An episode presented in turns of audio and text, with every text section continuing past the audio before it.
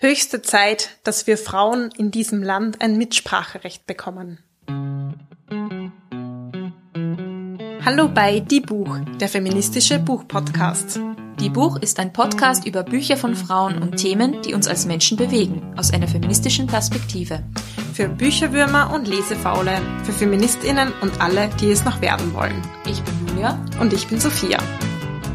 Ich muss jetzt schon mal sagen, Sophia, wir haben hier schon eigentlich immer viel über Bücher geredet, aber jetzt, seit wir den Podcast machen, so viel war es wirklich noch nie. Wir haben keine anderen Themen mehr. Wir reden über nichts anderes. Stimmt nicht. Nein, das stimmt nicht. Wir reden auch über viele andere Dinge, aber es freut mich trotzdem, mit welcher Regelmäßigkeit wir uns so viel austauschen und ich lerne auch so total viel davon. Also, ich lieb's. Geht mir auch so. Ja, heute ähm, reden wir wieder mal über ein Thema, das ich total spannend finde, ähm, gerade in Bezug auch auf Feminismus. Und meine erste Frage wäre gleich mal, Sophia, wie stehst du denn zum Heldinnentum? Hast du deine Heldinnen, die du verehrst? Ja, ich finde es eigentlich voll wichtig, Vorbilder zu haben. Ich, ich finde es, dies, dies, die Heldinnen und Vorbilder werden manchmal so ein bisschen abgetan ähm, im Sinne von, wir sind eh alle Individuen und ähm, sollen unseren eigenen Weg finden.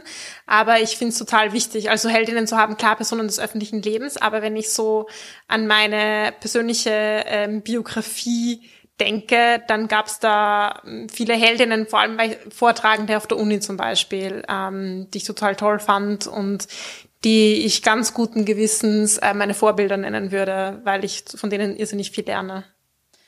Heute geht es ja auch in dem Buch, das du uns mitgebracht hast, um unter Anführungszeichen Heldinnen oder Vorbilder. Erzähl mal, was hast du uns mitgebracht? Das Buch heißt Die Zeit der Schmetterlinge von äh, Julia Alvarez. Und ja, es geht um, um Heldinnen, nämlich um die sogenannten Schmetterlinge. Das ging jetzt noch sehr lieb mhm. und ähm, zart. Aber das waren die Frauen gar nicht. Es geht um vier Schwestern, die Mirabal-Schwestern. Die waren Revolutionärinnen und politisch aktiv in der Dominikanischen Republik in den 1940er bis 60er Jahren. Drei der vier Schwestern wurden auch ähm, vom Regime damals getötet. Und zwar am 25. November 1960. Und total spannend, habe ich erst durch, dieses Buch gelernt, das ist der Tag, den wir wahrscheinlich alle als internationalen Gedenktag gegen Gewalt gegen Frauen kennen. Das geht tatsächlich tatsächlich auf dieses äh, Todesdatum von diesen drei Schwestern zurück. Auf dieses Datum hat sich dann die UN bezogen, als sie an diesen Tag ernannt hat. Total spannend, ähm, was das offensichtlich für Wellen geschlagen hat, das Leben dieser Frauen. Das Buch, äh, was erzählt diese Geschichte und, und worum geht's da genau? Es geht um die Geschichte und das Leben der vier Schwestern und ihren Weg von ihrer Kindheit angefangen zu ihrem politischen Aktivismus. Und ähm, was mich vor allem daran fasziniert, wie unterschiedlich diese Wege waren, dieser, dieser Schwestern. Weil man hat, finde ich, wenn man so an Revolutionärinnen denkt, vor allem so 60er Jahren oder eben ein bisschen davor, hat man vielleicht so ein gewisses Bild im Kopf, was es heißt, irgendwie politisch aktiv Revolutionärin zu sein. Aber die Wege der, der Schwestern waren total unterschiedlich und das äh, Buch erzählt immer aus der Perspektive einer der Schwestern von ihrem Leben, auch sehr alltäglich und eben von ihrem politischen Aktivismus und ihrer Entwicklung dorthin. Das klingt super cool, auch ähm, weil man sich dann wahrscheinlich, wenn man dann unterschiedliche ähm, Frauenfiguren hat, mit denen man sich vielleicht entweder identifizieren kann oder wo man auch verschiedene Aspekte irgendwie der Geschichte herausarbeiten kann. Was für Frauenfiguren sind denn diese vier Schwestern? Also gibt, da gibt es zum einen Patria. Sie ist eine sehr gläubige Katholikin, auch spannend. Alle Schwestern wurden katholisch erzogen von ihren Eltern, vor allem von ihrer Mutter. Und Patria ist die, die das am meisten aufgenommen, angenommen hat, weitergetragen hat. Sie war auch in einer katholischen Mädchenschule ähm, und wollte Nonne werden, hat ihren Weg dorthin gesucht, hat dann doch geheiratet, hat sich verliebt und ist aber sehr gläubig geblieben, hat auch dazwischen gehadert, aber ich fand es total spannend, weil ähm, sie bekommt sozusagen ihren Ruf unter Anführungszeichen zur Revolution auch ähm, bei einer Wahlfahrt in einer Kirche, wo sie vor einem Schrein steht. Dann verspürt sie plötzlich den ganz starken Drang, sie muss ähm, gegen die Ungerechtigkeit in ihrem Land etwas tun. Der zweite Schritt ist sozusagen, sie fährt ins ein ländliches Dorf gemeinsam mit einer Gruppe von anderen Gläubigen und dort findet dann ein Massaker der Regierung an der lokalen Bevölkerung statt. Als sie das mit den eigenen Augen sieht in diesem Kontext, ähm, kommt sie zurück und sagt, okay, ich möchte hier etwas dagegen tun und gründet dann auch Gruppen, Kirchengruppen, Gebetskreise, ähm, die nicht nur Gebetskreise sind, sondern ähm, sich eben auch der äh, politischen Befreiung ihres Landes widmen. Das klingt spannend, diese Ver Vermischung von Religion und Politik. Es ist auch ein bisschen, ja, ungewöhnlich vielleicht. Ja, vor allem dann für eine, eine Frau, denke ich mir, in dieser Zeit der Katholizismus, der jetzt ja nicht ähm, unbedingt bekannt war dafür, dass jetzt unbedingt Frauen befreiend gewirkt hat. Aber es war ihr Weg und ihr Zugang und das fand ich irgendwie ganz schön. Eine zweite ähm, Schwester ist Minerva. Sie ist wahrscheinlich die, die wir jetzt am klassischsten als, als die Revolutionärin ähm, einordnen würden. Sie war auch zu Lebzeiten schon sehr bekannt und ähm, hat gemeinsam mit ihrem Mann als großes revolutionäres Vorbild gegolten. Sie haben Untergrundgruppen gegründet und Minerva hat auch Jus studiert und ähm, in ihrer Geschichte kommt sehr stark dieser Bildungswille heraus. Sie, sie war auch schon als, als Kind und als Mädchen ähm, sehr willensstark und hat immer ihre Meinung ganz äh, laut kundgetan. Aber auch bei ihr sieht man so die Entwicklungsschritte, dass sie dann manch einfach mal auch mal müde ist. Dieser lange Kampf, äh, ja, das ist einfach auch, auch eine, eine vielleicht von außen Vorzeigerevolutionärin, hat ihre Zweifel und ähm, ihre müden Phasen und das fand ich auch irgendwie ganz schön herausgearbeitet im Buch. Und auch spannend, ähm, sie hat tatsächlich eben Jus studiert, aber bekam am Schluss ihre Lizenz nicht verliehen. Und zwar war das ein Racheakt von Trujillo, dem Diktator, der ihr gegenüber auch Avancen hatte. Sie hat diese abgelehnt und ähm, er hat sich somit an ihr gerecht, ihr dann nach ihren ganzen Jahren Studium ihr keine Lizenz zu verleihen. Spannend, ja. Auch diese persönliche ähm, Eingebettetheit und dann auch der große Kontrast zu der ersten Schwester, die du beschrieben hast. Total ja, spannend. Auf jeden Fall. Ähm, dann gab es noch Maria Theresa, die Jüngste. Sie hat sich politisiert durch ihre Schwester Minerva, als sie für das Studium auch in die Stadt gegangen ist zu Minerva und ähm, da so ein bisschen eingetaucht ist in diese Welt. Und die ähm, vierte Schwester, Dede, Sie war weniger dabei. Sie ist auch die einzige überlebende Schwester nach diesem Attentat gewesen. Sie hatte selbst keine höhere Ausbildung, ähm, hat sich stärker für das Familienleben entschieden. Im Buch kommt auch so ein bisschen raus, dass ihr Mann stark dagegen war, dass er sich engagiert und sie selbst hat auch immer gezweifelt und war sich nie sicher, was ihr Weg jetzt ist, so zwischen diesen politischen Schwestern zu stehen. Nach dem Tod ihrer Schwestern hat sie dann ähm, die Erziehung aller Kinder übernommen. Also alle Schwestern hatten auch Kinder. Sie hat ähm, gemeinsam mit ihrer Mutter dann die Kindererziehung ähm, übernommen, hat auch das das Erbe verwaltet sozusagen ähm, auch das den Mythos sozusagen ein bisschen unterstützt einerseits und andererseits natürlich auch keine leichte Aufgabe, denke ich, für sie, immer diesen Mythos der Schwestern zu unterliegen. Wie wichtig ist denn jetzt so dieser Mythos der Schwestern? Also wir ähm, in unseren Breiten kennen diese Schwestern ja nicht, aber in der Dominikanischen Republik haben die ja schon eine wichtige Stellung. Genau, das ist schon sehr wichtig. Also auch dieser, dieses Attentat, also es hat ausgesehen wie ein Autounfall, bei dem eben die drei Schwestern und ihr, ihr Chauffeur Rufino getötet worden sind. Aber der Bevölkerung war recht schnell klar, dass das jetzt kein Autounfall war. Und ähm, sechs Monate später wurde tatsächlich Trujillo gestürzt. Ich sage vielleicht noch ganz kurz etwas zu diesem, zu dem Hintergrund eben von der Dominikanischen Republik. Rafael Trujillo ähm, war von 1930 bis 1961 Machthaber.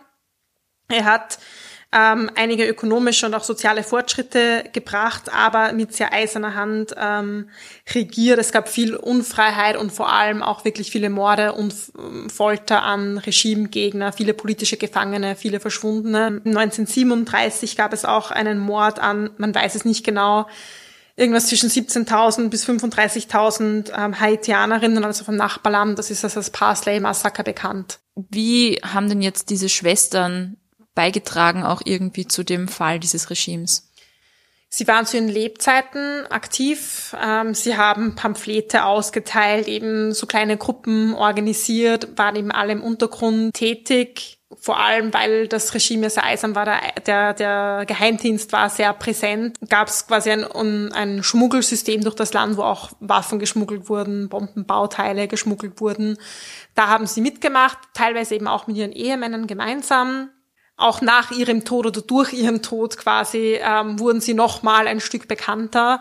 Und es hat schon dieses Attentat nochmal, war vielleicht nochmal so ein Tropfen der das Fass, würde ich sagen, zum Überlaufen gebracht hat. Ist natürlich immer schwierig, das, das zu deuten. Im Nachhinein gibt es ja verschiedene Deutungsweisen, aber es wird schon auch so gelesen, oder es sagt zumindest auch die Autorin Julia Alvarez, dass es nochmal ein Mitanstoß war, dass der Diktator dann tatsächlich gestürzt werden konnte.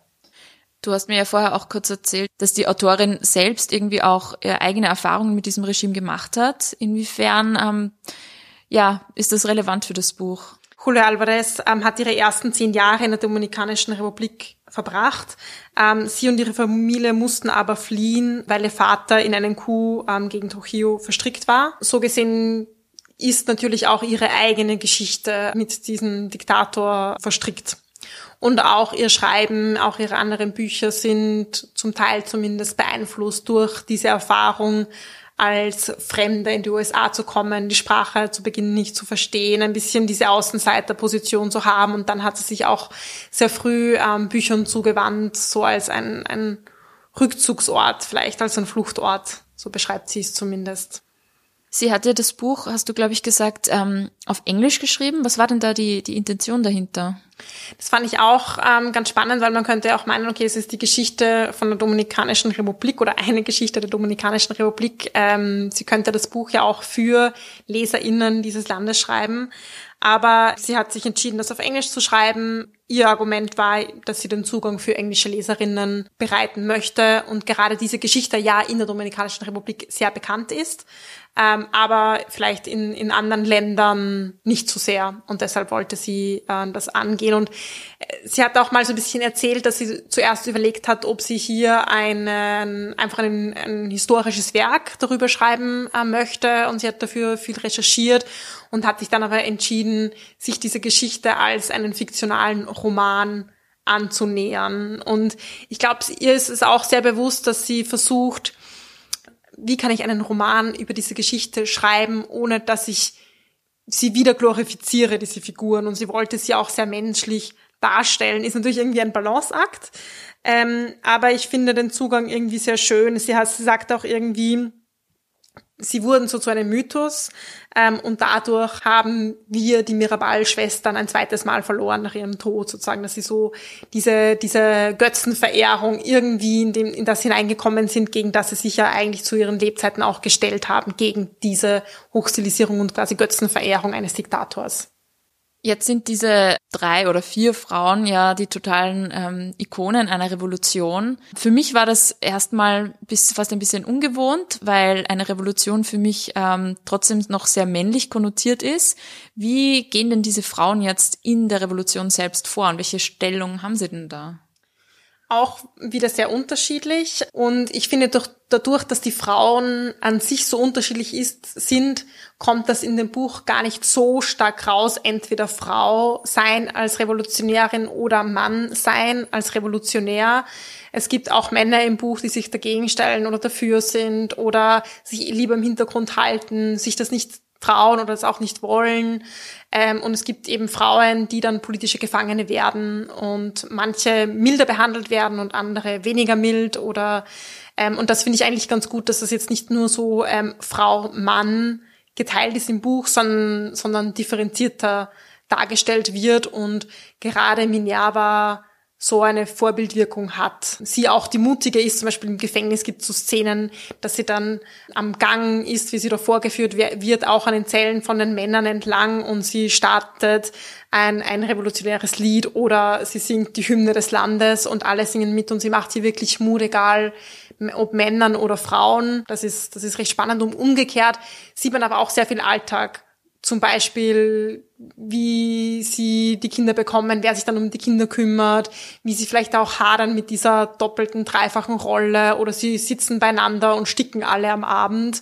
Ähm, und das, finde ich, macht auch deutlich, okay, dieser politische Aktivismus ist ein Teil, ein wichtiger Teil ihres Lebens, auch ihres Frauseins, aber es gibt noch ganz viel andere Teile und gerade wenn ein Kampf so lange dauert, ähm, ist man ja nicht 100 Prozent seiner Lebenszeit nur diesem Kampf verschrieben, sondern es gibt ja ganz viel Alltag dazwischen und das finde ich macht sie auch irgendwie sehr zugänglich. Jetzt heißt ja das Buch Zeit der Schmetterlinge. Ähm, für mich ist ein Schmetterling jetzt kein Symbol ungefähr, unbedingt für Revolution, Kraft und Stärke. Woher kommt denn dieser Titel? Ähm, das kommt tatsächlich von ihren Untergrundnamen, das Mariposas. Ähm, ich kann leider kein Spanisch, aber Sprachpolizei. genau. Aber ähm, genau, das kommt. Ähm, die, sie wurden immer die Schmetterlinge genannt und werden das auch immer noch. Und wenn von den Schmetterlingen die Rede war, dann ähm, war die Rede von den äh, Mirabal-Schwestern. Und ich finde das ganz spannend, auch wie du sagst, der Schmetterlinge ist jetzt nicht so sehr der, der revolutionäre Molotow-Cocktail, ähm, der durch die Gegend fliegt, sondern Nein. ein zarter Schmetterling. Ähm, und das finde ich generell ganz interessant, eigentlich zu überlegen, wie ist denn das in Revolutionen, welche Symbole gibt's denn da und was sind vielleicht weibliche Symbole, was sind männliche und welche Symbole brechen auch damit. Und wenn man sich so Protestbewegungen ansieht, ähm, in der Geschichte oder aktuell, dann kommt das immer wieder raus. Es gibt zum Beispiel die Caceroles äh, Proteste mit diesen Kochtöpfen, die kennt man zum Beispiel aus Argentinien oder aus Chile, wo Frauen auf die Straße gehen und mit äh, Kochtöpfen protestieren, auf sie schlagen, um zum Beispiel gegen Banken und auch steigende Lebensmittelpreise aufmerksam zu machen. Und sie nutzen natürlich auch ihr weibliches Repertoire sozusagen und nutzen vielleicht auch ihre Rolle in der Gesellschaft als Ernährerinnen, um auf das aufmerksam zu machen. Das ist ganz interessant. Oder auch jetzt ähm, in Belarus sind ja Frauen ganz bewusst mit weißer Kleidung, manchmal auch Blumengrenzen auf die Straße gegangen, um ihre vielleicht weniger gewaltvolle, unter Anführungszeichen, Rolle in der Gesellschaft darzustellen und sagen, wir protestieren auch und auch um hier auch für die internationale Presse natürlich ähm, eindrucksvolle Bilder zu erzeugen, die mit dem spielen und gleichzeitig aber auch vielleicht mit diesen Bildern von Protesten brechen ist ganz spannend, ja. Ich denke mir das auch oft bei ähm, feministischen Protesten, ähm, wo ja das irgendwie ganz bewusst auch ähm, manchmal genutzt wird, also mit dem zum Beispiel nackten Frauenkörper ähm, auf die Straße zu gehen. Das finde ich immer sehr ähm, kontroversiell, weil man ja einerseits weiß, was sozusagen diese Objektifizierung auch des weiblichen Körpers irgendwie mit den Frauen in der Gesellschaft macht und gleichzeitig eben ganz bewusst ähm, das zu nutzen und damit ähm, auch dann im politischen Aktivismus ähm, vielleicht versucht, etwas zu verändern. Mhm. Also das ist eine total schwierige Haltung. Ich weiß nicht, wie du dazu stehst. Ja, finde ich auch schwierig, weil, eh wie du sagst, man verwendet dann den eigenen Körper wiederum dafür ähm, und geht auf die Straße und ist nackt und das ist natürlich irgendwie schockierend oder man bedient damit gewisse Klischees. Andererseits ist es eine strategische Überlegung, und manche Frauen nutzen das auch ganz bewusst ähm, dafür. Pussy Riots, denke ich mir, ist ja wahrscheinlich jetzt dann das bekannteste Beispiel ähm, von den äh, russischen Aktivistinnen, nicht nur, ist ja dann auch in andere Länder verbreitet worden, ähm, die natürlich zu sehr großen Kontroversen führt. Aber ja, es ist ein Protestrepertoire. Ähm, viele Frauen machen das auch nicht, nutzen auch anderes, aber ähm, ist schon spannend, ähm, hier so, wie hier stark mit ähm, Symbolen gearbeitet wird. Ja. Du kennst dich ja auch sehr gut aus, was so Gender und Protest angeht. Wie sehr würdest du denn sagen, dass ähm, das Geschlecht auch die Protestformen zum Beispiel oder, das haben wir jetzt schon kurz besprochen, oder ähm, einfach vielleicht auch so die Rolle von Frauen in, in Protesten beeinflusst?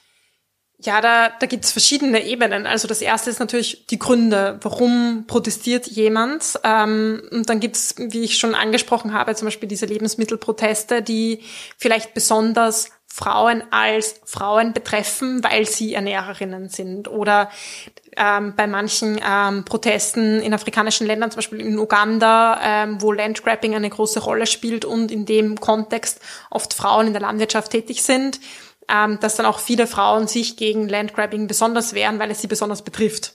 Andere Proteste wiederum betreffen vielleicht mehr Männer und dann gehen Männer als Männer auf die Straße oder sie betreffen alle und Menschen gehen halt in ihrer anderen Rolle, zum Beispiel als eine unterdrückte Minderheit auf die Straße.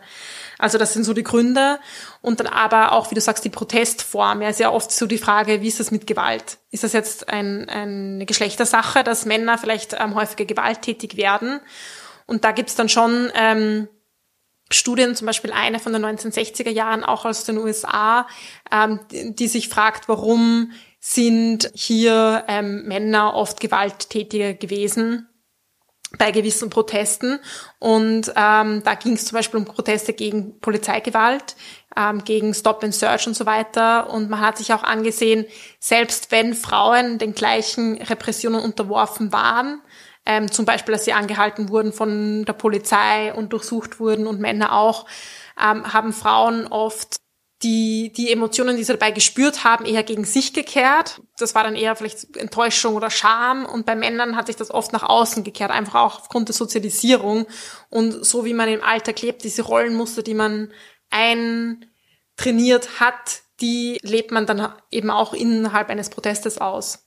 Und gleichzeitig gibt es von 2015 eine Studie von der University of California, die zeigt, in gleichberechtigten Gesellschaften ähm, bei friedlichen Protesten gibt es einen gleichen Anteil von Frauen und von Männern. Und hier schließt sich auch der Gender Gap bei mehr konfrontativen Protestformen. Also das ist halt schon ähm, auch eben stark auf den gesellschaftlichen Kontext. Also ich glaube, es ist wichtig, nicht zu glauben, friedliche Frau, gewaltbereiter Mann. Aber wir sind Kinder unserer Zeit. Und wir sind auch Kinder unserer Zeit, wenn wir protestieren oder revolutionieren. Ja, ich denke mir das auch, dass wir haben es äh, auch schon mal in unter unserer ersten Folge dieses Jahres angesprochen, so die wütende oder gewalttätige Frau vielleicht ähm, wird ganz anders auch gesehen als jetzt der wütende oder gewalttätige Mann. Also das hat doch oft so eine Kraft und gehört vielleicht auch so zu unserem Bild von einem Revolutionär irgendwie dazu. Äh, bei Frauen ist das Ganze ein bisschen schwieriger. Absolut. Und es gibt zum Beispiel auch eine Untersuchung, das fand ich ganz spannend, von den Antiglobalisierungsprotesten in Seattle, die so 1999 waren. Da gab's eben auch die schwarzen Blocks, die da mitgegangen sind. Die Medien haben diesen, diese schwarzen Blocks sofort als männlich beschrieben. Also die, die jungen Männer, die da irgendwie in, in schwarzen Klamotten herumlaufen, gewalttätig sind.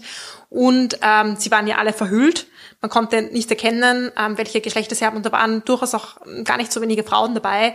Nur es, es wurde einfach ganz anders aufgegriffen in den Medien, weil klar war, die ähm, jungen Leute, die da auf die Straße gehen und auch Autos zerschlagen und gegen die Polizisten Steine schmeißen, sind Männer, obwohl das gar nicht so war. Also das ist dann auch spannend, wie wird es wahrgenommen und ähm, wie mit was rechnen wir und mit was rechnen wir vielleicht auch nicht. Ganz genau, ja. Auch also aus den feministischen Bewegungen, wenn man zurückdenkt an die Suffragettenbewegung zum Beispiel, die haben sich das Motto sozusagen auf die Fahnen geschrieben, Deeds, not Words, also Taten statt Worte, so jetzt machen wir mal was. Und die waren eben auch ähm, durchaus ähm, gewalttätig und das wird vor allem von Frauen dann auch im Nachhinein total ähm, kontroversiell diskutiert, also viel weniger akzeptiert vielleicht, als wie wenn Männer bei einem gewissen, bei einer Bewegung ähm, gewalttätig aufgetreten wären. Ja, und ich glaube, da ist auch wieder beides. Also ähm, manchmal wird es vielleicht weniger akzeptiert, manchmal wird es vielleicht auch mehr akzeptiert, ähm, weil gerade ähm, wenn jetzt junge Männer, die vielleicht noch schwarz sind, auf der Straße sind, ähm, viel schneller, uh, da könnte es jetzt Gewalt geben. Und wenn das passiert, dann ja, war eh klar, die sind ja alle so gewaltbereit. Also das geht ja durchaus auch in, in beide Richtungen und auch bei Polizeigewalt. Ähm, da gibt ist auch die Datenlage zum Beispiel nicht klar. Um, einerseits ähm, wenden Polizisten und Polizistinnen schneller Gewalt an manchmal ähm, gegen eben junge, vor allem junge Männer, die ähm, vielleicht ausländisch aussehen. Und andererseits sind Frauen vielleicht aber eher sexualisierte Gewalt, ähm, die auch wieder geschlechterspezifisch sind, ausgesetzt, auch durch die Polizei zum Beispiel. Also das ist irgendwie total ein verwirrendes Feld, finde ich, aber ja. sehr spannend und auch ja. die Entwicklung in verschiedenen Ländern oder über die Jahre hinweg, wie das sehr unterschiedlich ist. Ja, wenn wir jetzt noch mal kurz zurückkommen auf die Miraval-Schwestern. Ähm, das sind ja Revolutionärinnen, aber sind sie deiner Meinung nach auch Heldinnen? Ja, würde ich schon sagen. Ähm, wie gesagt, ich finde es auch problematisch oder es wird auch oft kritisiert, wenn ähm, innerhalb von einer politischen Bewegung es dann einzelne Figuren gibt, die da so auf ein Podest gestellt werden, weil es macht natürlich eine Bewegung angreifbar und ähm, es wird den Personen nicht gerecht, weil es zeigt meistens nur eine Facette. Gleichzeitig verstehe ich auch, dass es Vorbilder braucht, an denen man sich immer wieder ein bisschen festhalten kann. Julia Alvarez hat auch mal gesagt, die großen Bewegungen beginnen mit den kleinen Bewegungen des Herzens. Sehr schön finde ich das. Und um für diese Bewegungen des Herzens braucht es halt Geschichten, Vorbilder, pers viel Persönliches. Da finde ich es schon gerechtfertigt, wenn es auch Heldinnen und Helden gibt. Was ist denn für dich revolutionär? Oh, so vieles. ähm, gerade wenn wir an die Frauenbewegung denken, ich glaube, es ist für uns oft so selbstverständlich. Und dann wenn ich zurückschaue, wie viel erkämpft worden ist von den banalsten Dingen, jetzt auch in, in Österreich. Boah, wir haben so viele Feministinnen schon hinter uns quasi, die, die uns so viel vorerkämpft haben, auf deren Schultern wir stehen dürfen, auf den Schultern dieser Riesinnen. Manchmal ist es richtig bequem und man hat so ähm, ist die Gefahr vielleicht, sich ein bisschen auszuruhen, weil wir einen ganz anderen, Start, anderen Startvorteil haben. Aber was da erkämpft worden ist, ähm, finde ich revolutionär und möchte ich mir immer wieder auch ähm, vor Augen halten. Bevor diese Folge endet, haben wir jetzt noch einen kleinen Bonus für euch.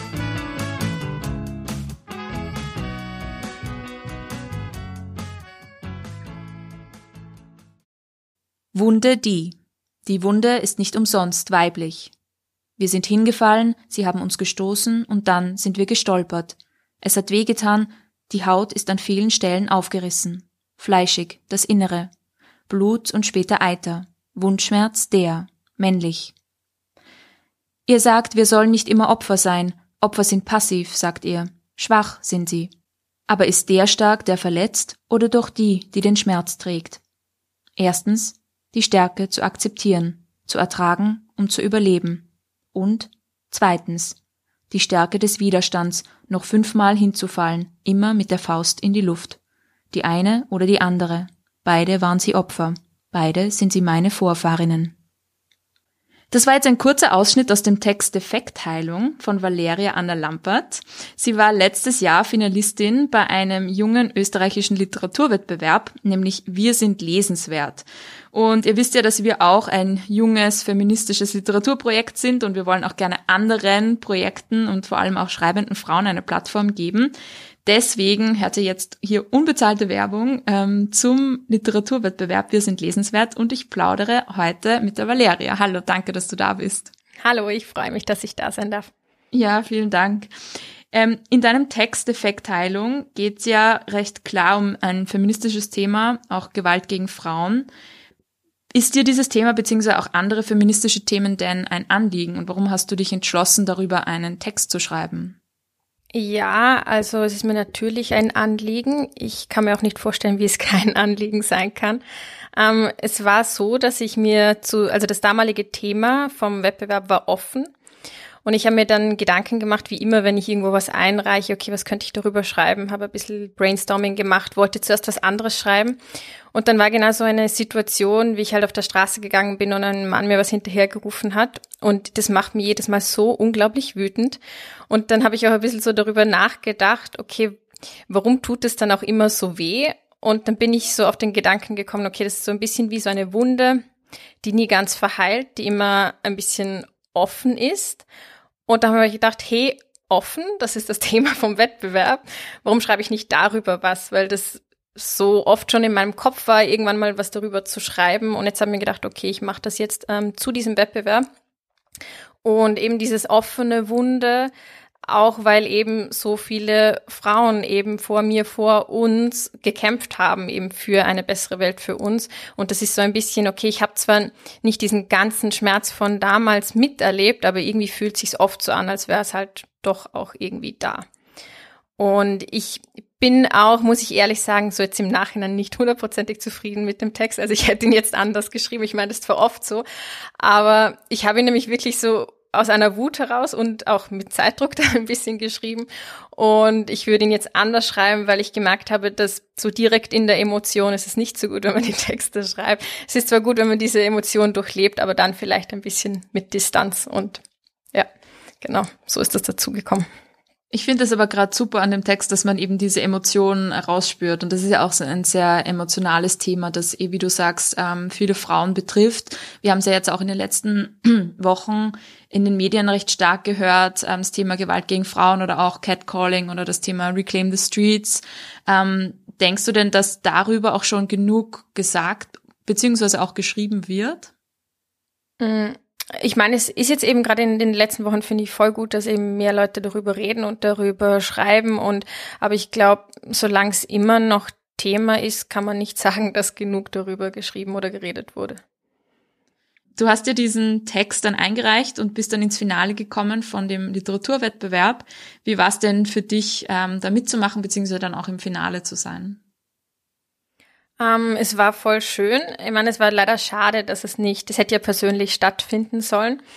Ähm, und dann mussten wir halt natürlich umsteigen auf online über Zoom und dann YouTube. Und das hat aber trotzdem alles super funktioniert. Also es hat echt super funktioniert und auch, ähm, was mich immer wieder überrascht, dass trotzdem irgendwie so das mit dem Gefühl, das funktioniert trotzdem. Also ich war trotzdem voll nervös und man hat die Stimmung irgendwie gespürt von so einem Lesefest, wie sie es nennen. Also es war trotzdem voll schön, da dabei zu sein, ja. Und vor allem auch die anderen Texte zu hören und gemeinsam mit anderen, es waren nur Frauen, die schreiben, da zu sein, das war echt schön, ja. Also was ist denn jetzt, äh, wir sind lesenswert und wie kann man mitmachen, wenn man sagt, das interessiert mich jetzt? Ähm, Wir sind lesenswert ist ein Wettbewerb für Literatur, den die Lisa und die Tamara ins Leben gerufen haben. Und wenn man da mitmachen will, geht man am besten auf wir sind lesenswert.com. Da findet man nämlich alle Informationen. Ähm, aber im Prinzip kann jeder Mensch, der Lust hat, einen Text einreichen.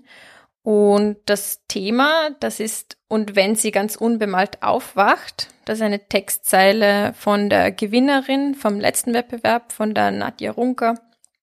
Und der Einsendeschluss ist der 15. April, also ein bisschen ist noch Zeit. Super. Und wirst du auch wieder mitmachen, denkst du? Ja, ich bin noch am überlegen. Also ich hatte bisher leider noch keine gute Idee zum Thema. Wenn noch was kommt, dann werde ich was schreiben, ja. Kommt vielleicht noch der Geistesblitz. Genau. Ja, super. Vielen Dank, ähm, Valeria. Bis zum 15. April kann man noch mitmachen. Wir sind lesenswert.com ist die, ähm, ist die Adresse. Und ja, auf alle Fälle ein super Projekt und danke, dass du dir noch Zeit genommen hast. Sehr gerne. Danke dir. Das war Die Buch, der feministische Buchpodcast. Ihr könnt unsere neuen Folgen jede zweite Woche auf unserer Website www.diebuch.at finden oder in eurer Podcast-App. Außerdem sind wir neuerdings auch auf FIO, For Your Ears Only, zu finden. Könnt ihr mal reinschauen. Folgt uns außerdem gerne auf Instagram, Facebook und Twitter. Wir freuen uns immer über euer Feedback sowie angeregte Diskussionen. Schreibt uns dafür einfach eine E-Mail an plaudern.diebuch.at oder kontaktiert uns via Social Media. Außerdem kennt auch ihr bestimmt tolle Autorinnen, die es gilt bekannter zu machen. Wenn ihr ein Buch einer Frau lest, postet gerne ein Foto auf Social Media und markiert uns in euren Stories. Ein großer Dank gilt zum Schluss noch der Zirkusband, die uns ihre tolle Musik zur Verfügung stellt.